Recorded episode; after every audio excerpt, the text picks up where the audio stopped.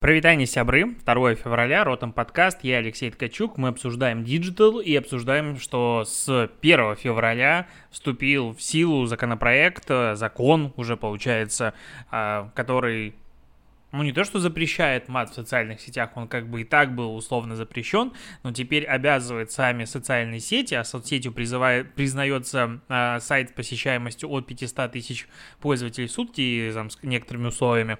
Так вот, выявлять и удалять неценз... контент запрещенный, в том числе контент, который содержит э, мат. Здесь ну, как бы странненько, потому что в целом, ну, вот если сильно захотеть, то соцсеть может сделать банальный фильтр, это как бы несложно, э, с всем этим словарем мата и его производных, и, не знаю, запикивать эти слова. Ну, то есть в теории будет там Б, П и всякие остальные слова, и как бы побороть это можно в два счета. А, и в целом в интернете это можно выпить. Конечно же, а, человеческая фантазия и наш отечественный задор позволят э, использовать большое количество синонимов этому делу, но в целом, как мне кажется, то есть если запретить э, любое матерное слово коренное, то ему очень быстро найдется аналог, который будет означать то же самое, поэтому как бы расширять этот слов, э, словарь мата придется, на мой взгляд, как бы регулярно и постоянно. Тут интересно, что э, решение блокировки соцсеть должна принимать в течение суток с момента а, выявление этих запрещенных материалов. То есть в теории вот этот закон может трактовать так, что мы не выявили этот материал, содержащий мат, поэтому удалять его и не будем. Ну, как бы, а вот, пожалуйста, если Роскомнадзор будет жаловаться, тогда мы будем удалять. Но мне здесь интересна другая фраза, что э, в спорных ситуациях представитель соцсети может обратиться в Роскомнадзор за консультацией. Но вот в теории э, здесь, мне кажется, очень хорошо подходит прекрасная итальянская забастовка, по-моему, итальянская, да? Когда э, соцсеть будет консультироваться, является ли это мат в каждом из слов, то есть выгружает 10 тысяч э, постов в сутки и отправляет их просто в Роскомнадзор. Конечно, это максимально испортит отношения, потому что, ну, как бы, все мы понимаем, что когда соцсеть и Роскомнадзор живут на одном рынке достаточно долгое время, между ними возникает подобие каких-то отношений, дружественных, недружественных, не знаю, конфликта, что-то подобное. И если ты будешь постоянно так как работа, а, отношения это не улучшит. А с учетом того, что у нас законов как бы дофига, которые не особо исполняются, может прилететь за какие-то прошлые грешки. Вот. А, еще у меня забавно здесь, что разработчики законопроекта уточняют, что блокировка всей ненормативной лексики и постов, э, из постов и комментариев в соцсетях невозможна. То есть они сами понимают, что физически и технически исполнить закон нельзя. При этом поправка не направлена на полный запрет нецензурной лексики в соцсетях, а лишь, а лишь призывает тщательнее проверять контент. Но вот здесь моя логика абсолютно ломается. То есть, если мы смотрим, допустим, на ПДД, ПДД четко говорят, что надо ехать со скоростью в городе не больше 60 км в час. А где там другие ограничения с такой скоростью? Они не допускают того, что ты нарушаешь, и за любое нарушение штрафуют. То есть нет такого, что, ну, типа, мы понимаем, что все будут всегда нарушать все равно. Поэтому мы вот э, не каждого будем штрафовать. Ну, это же странно. То есть, если ты едешь с нарушением, ты понимаешь, что тебя в этот момент могут оштрафовать. Да, есть там нештрафуемый в этот порог 20 км в час, который непонятно зачем существует, ну, точнее, понятно зачем существует, но как бы добра он не, дел, не делает и пользы не делает. Но в целом, то есть, правила трактуются однозначно. Здесь они сами говорят, мы понимаем, что это как бы не, не реализовать, но мы хотим, чтобы просто тщательнее модерировали контент. Ну, так и сделайте законопроект, который а, вынудит соцсети тщательнее модерировать контент. Ну, как бы это сейчас гвоздь забивает микроскопом, реально какой-то бред. Просто для того, чтобы, как бы, знаешь, создать папочку а, с делами на соцсеть, чтобы в нужный момент можно было надавить. Типа вот будут очередные а, митинги в поддержку каких-нибудь политзаключенных, в том числе Навального. А, и соцсеть, допустим, будет браковаться или что-нибудь не быстро удайте, все остальное. Тут приходит Роскомнадзор и говорит, смотрите, чуваки, у, вас, у нас есть закон о запрете мата в соцсетях. И мы штрафуем за как бы каждый факт выявленный нарушения и недален, нет модерированного контента, допустим, на 5000 рублей. Вот у нас есть 100 тысяч постов собрали по поиску, в которых есть... Кто мне тут решил позвонить? в котором есть мат. А давайте-ка мы сейчас вас оштрафуем. И таким образом, как бы брать и вынуждать соцсети делать то, что надо. То есть, может быть, какая-то такая логика. По-другому мне очень сложно объяснить. Следующая новость, которую очень хочется обсудить, это новость про Reddit, продолжающуюся борьбу с Уолл-стрит, и тут будет целое скопище, вот так назовем, новостей. А, появилось э, в конце там прошлой недели, вчера, вот как бы на этом промежутке, информация о том, что начала повышаться очень сильно стоимость на серебро. Якобы, опять же, инвесторы частные с Reddit разгоняют э, стоимость э, серебра, и таким образом там увеличилась капитализация очень сильно э, различных компаний, которые занимаются добычей серебра и все остальное. И как бы все таки вау, вот что творят Reddit. А по факту оказывается, что э, в серебре все находятся не в шортах, ну, которые вот эти как раз таки... Не быки, а как назвать, инвесторы с Уолл-стрит, не в шорте, а в лонге. То есть они играют как раз-таки на повышение и, повыш... ну, и разгоняют стоимость э, серебра сейчас для вот инвесторов маленьких, которые хотят как бы навредить Уолл-стриту, вообще никакого смысла нет. И начали копать темы, оказывается, что по факту, э, ну, как бы схему управления массами где-нибудь очень быстро разгадали, конечно же, инвесторы, и начали просто пользоваться услугами и бот-ферм, и, не знаю, каких-то пиар-специалистов, все остальное, и начали уп- управляемо контролировать вот это вот движение больших количества людей. Опять же, ну, если понять, э, подумать, что есть не знаю, там, пять человек, которые занимаются основным направлением, вот куда начать инвестировать, чтобы помешать вот этому Уолл-стриту. А, они просто выкупаются даже за большие деньги их мнения, потому что в теории, как бы, ну, скорее всего, если тебе предложат 100 миллионов долларов, то ты такой, окей, можно что-то сделать. А, и хлоп, все, ну, как бы, ты управляешь другими людьми посредством третьих рук и таким образом зарабатываешь себе намного больше. То есть э, уже как бы такое происходит. Я уверен просто, что а, в ближайшее время больше, все больше и больше SMM-специалистов и PR-специалистов появится в штатах а, различных хедж-фондов и всех остальных ребят. И это опять же говорит о том, что, типа, вот возвращаясь к своей любимой теме. Что? СММщик? Ну что за фигня? Типа, что это за профессия? Вот, как бы. А Reddit — это платформа, ну, фактически социальная сеть, но другого формата, как форум. На ней люди что-то делают, и если ты поможешь их направить в нужное место, можно зарабатывать баснословные деньги и уже, как бы, я думаю, что там ребята этим занимаются, и, в принципе, отслеживание трендов. А, СММщик, да, мамкин СММщик, который никому не нужен, и специалист, которым, типа, после 25 стыдно заниматься. Опять же, не понимаю вот это стереотипное мышление, вижу, что это профессия, которая с каждым годом будет все более и более востребована. Параллельно с этими новостями, MGM э, выкупила уже э, права на книгу и экранизацию этой книги, которая еще даже не написана, которая выйдет по вот этой всей истории. Ну, то есть очевидно, что эта история вообще восторг. Ну, то есть то, что произошло за эту неделю, это, ну, прям требует экранизации. Возможно, в сериальном формате, возможно, в книжном.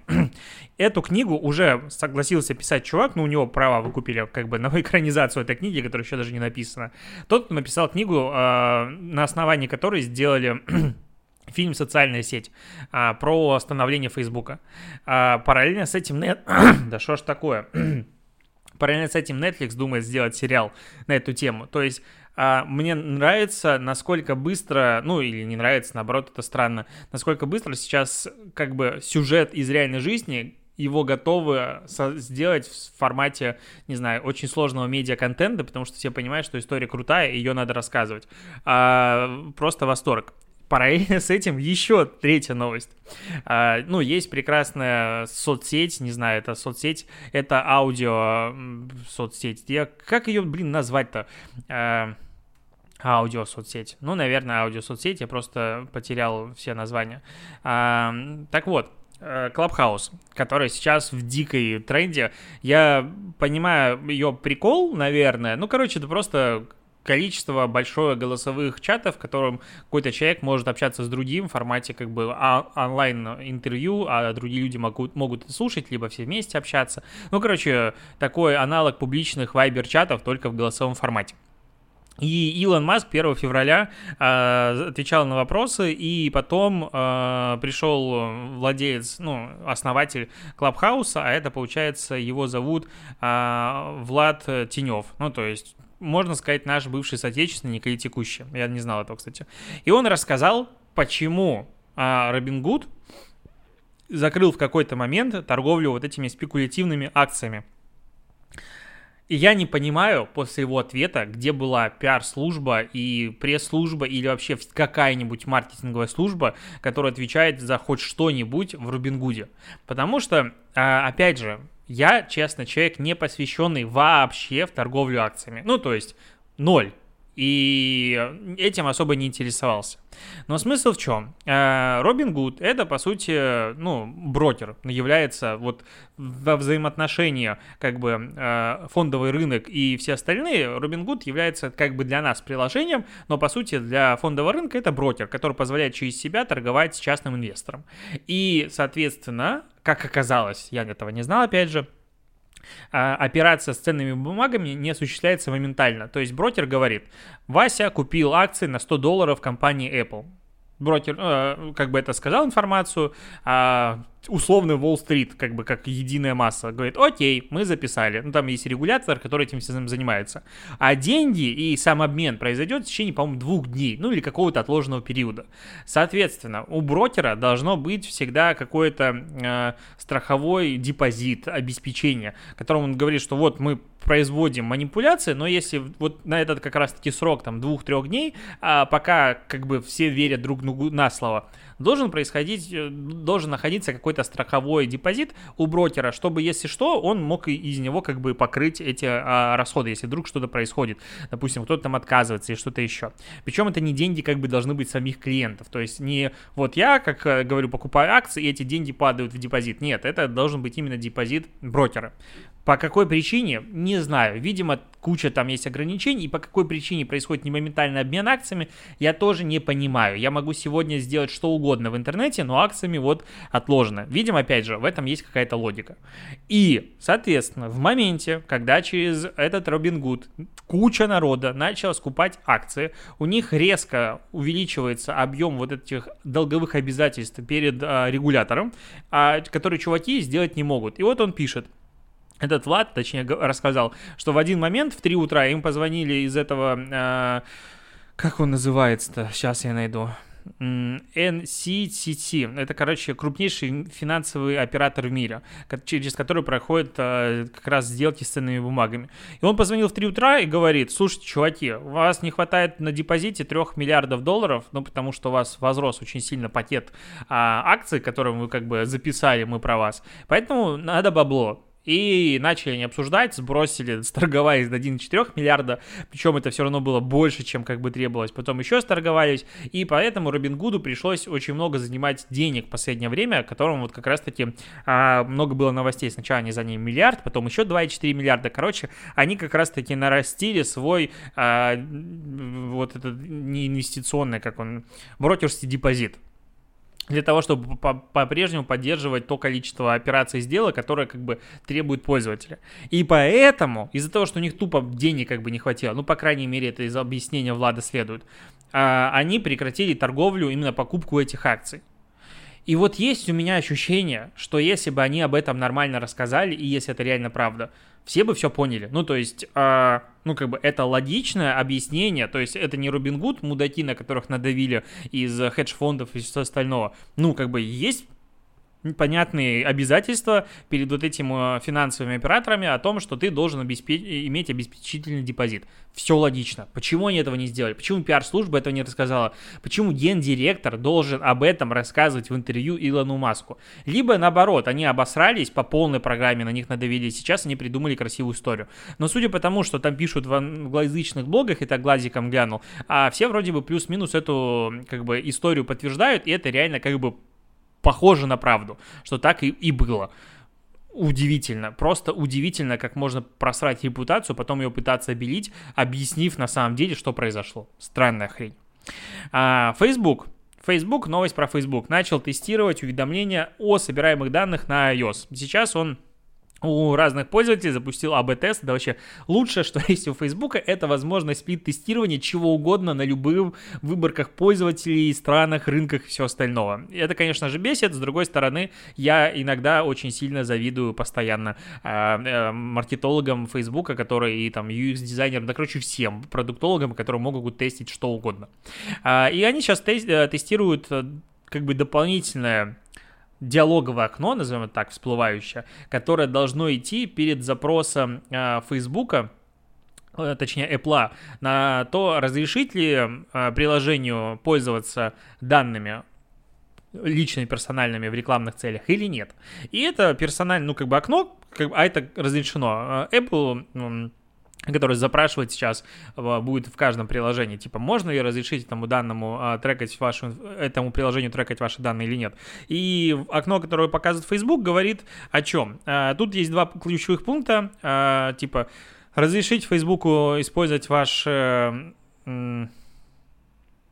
использовать вашу активность в приложении и на сайте. Для чего? Для того, чтобы реклама была более персонализированной и для того, чтобы помочь э, бизнесу, э, который вот э, за счет этой рекламы э, касается или коммуницирует со своим, короче, э, потребителями потенциальными, как угодно их можно называть. Ну и вот такая слезливая история формата. Ну, я уверен, что это не финальный финальное окно, потому что оно выглядит стрёмно, слишком много текста, странная картинка, но не суть. А, и Facebook, его идея в чем заключается? Если объяснить пользователю, зачем использовать данные персональные, тогда у пользователя не будет негатива, и он как бы одобрит. И, скорее всего, это какую-то конверсию в разрешение трекинга а, повысит определенно, как бы 100%. И за счет того, что время еще осталось, Facebook, скорее всего, тестирует объявление на полной программе и сделает самый продающий вкусный текст. Нет, это, конечно, конечно же, просто тест. А, это интересная идея, и сейчас, как бы, когда ты смотришь на всю эту историю, создается ощущение, что если бы Facebook подумал об этом несколько лет назад и начал любить своих пользователей не сейчас, когда их приперли к стеночке, а давненько, и начал бы объяснять всю эту историю, ну, тогда, опять же, мне кажется, а, все было, было по-другому сегодня, и к Facebook отношение было бы лучше. Если в теории подумать, вот так, в теории, что Facebook бы сделал какой-нибудь традиционный день без использования персональных данных. Ну, поугарать. Понятно, что это миллиард, ну, это не миллиарды, но безумное количество денег. А, и он показал бы, допустим, пользователю на час или на какое-нибудь время перейти в режим, который а, Facebook, допустим, будет работать так, как будто он не отслеживает данные пользователя. И вот какую он рекламу начнет видеть, а, вот какие посты он начнет видеть и все остальное было бы интересно посмотреть на реакцию пользователя, потому что одно дело, когда ты привык к тому, что, ну, реклама, как бы, она есть, но не сильно актуальна, но в целом интересно. А другой момент, когда реклама начнет показывать тебе вообще лютый бред, ну, все, что есть в этом интернете, потому что, как бы, данных не будет по тому, чем ты интересуешься. А, ну, посмотрим, посмотрим, к чему это приведет. Э, пока, конечно, э, у Фейсбука более, на мой взгляд, проигрышная ситуация по сравнению с Apple. А, так, тут Nike представил кроссовки, которые можно надевать без помощи рук. А, на мой взгляд, это просто идеальный инсайт раскопали маркетологи, которые посмотрели, как убиваются кроссовки, потому что я, наверное, не развязываю ни одни кроссовки. То есть, в принципе, ну, понятие шнуровать кроссовки для меня, или, ну, вот как, да, шнуровать, для меня отсутствуют напрочь. То есть кроссовки либо одеваются ложкой, либо пальцем, либо как-нибудь еще, но точно не, не расшнуровываются. И есть у меня ощущение, что также поступает огромное количество людей в мире. Они посмотрели на это дело и, короче, сделали очень прикольные кроссовки, которые можно просто вот вставить ногу, и они одеваются. Не так вот как бы а, стоят под, как будто шалашик, ты вставляешь, и все, идешь, дальше прекрасно все выглядит. А, если они все-таки выпустят это в серию, как обещают, к концу 2021 года, это может быть прям хитяра. А, так, Apple в iOS 14.5 а, выпустили новую фишку, что если у тебя есть... А, Apple Watch, в которых стоит, как он называется-то, распознавание запястья. И, в принципе, насколько я помню, что для того, чтобы подключить оплату по Apple Watch, тебе в любом случае надо подключить распознавание запястья и пин-код на Apple Watch. Так вот, если у тебя есть эта штука и включен Face ID, то Face ID может разблокировать тебе лицо даже в маске, даже не доставая нос, потому что, по сути, будет идти разблокировка через твои часы. То есть часы у тебя на запястье, и, соответственно, у тебя как бы это будет основная разблокировка айфона. При этом, если надо будет оплатить, допустим, покупку или что-нибудь еще, там, пожалуйста, все те же требования а, по безопасности, как есть в обычной жизни, но вот конкретно открыть телефон в торговом центре можно будет не опуская маску. Я для себя понял, что, э, в принципе, должен быть такой рекламный слоган, носить маску надо так, чтобы iPhone тебя не распознавал по лицу. Потому что, ну, э, опять же, напомню, я ковидом уже переболел, поэтому хожу в торговых центрах как наглая морда с опущенной маской, потому что, типа, смысла мне в ближайшее время носить ее точно нет, но, как бы, правило есть правило. И Э, ну, как бы, когда у тебя маска висит ниже носа, iPhone это прекрасно дело все распознает вообще без проблем. Так, э, следующая новость. WPP, наверное, так надо произносить это название рекламного холдинга, и TikTok объявили о своем первом глобальном в своем роде э, партнерстве, как агентство и платформы WPP, ну, VPP. Это крупнейший, по-моему, сейчас рекламный медиа-холдинг, креативный, вообще все, что у него только есть из Британии.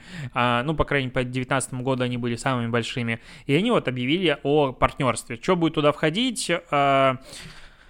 Я прочитал пресс-релиз, будет ходить туда все. Они сделали для себя закрытый какой-то образовательный продукт для всех своих агентств, ну именно WPP.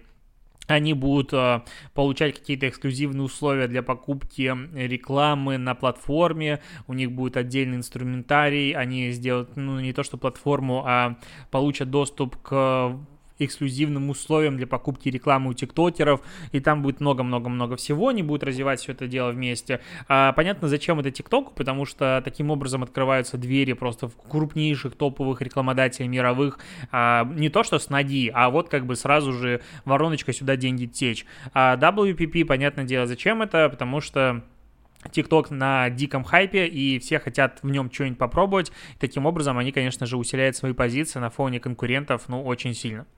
Так, на Авито заметили рост спроса на SMM-специалистов во время пандемии, об этом пишет состав.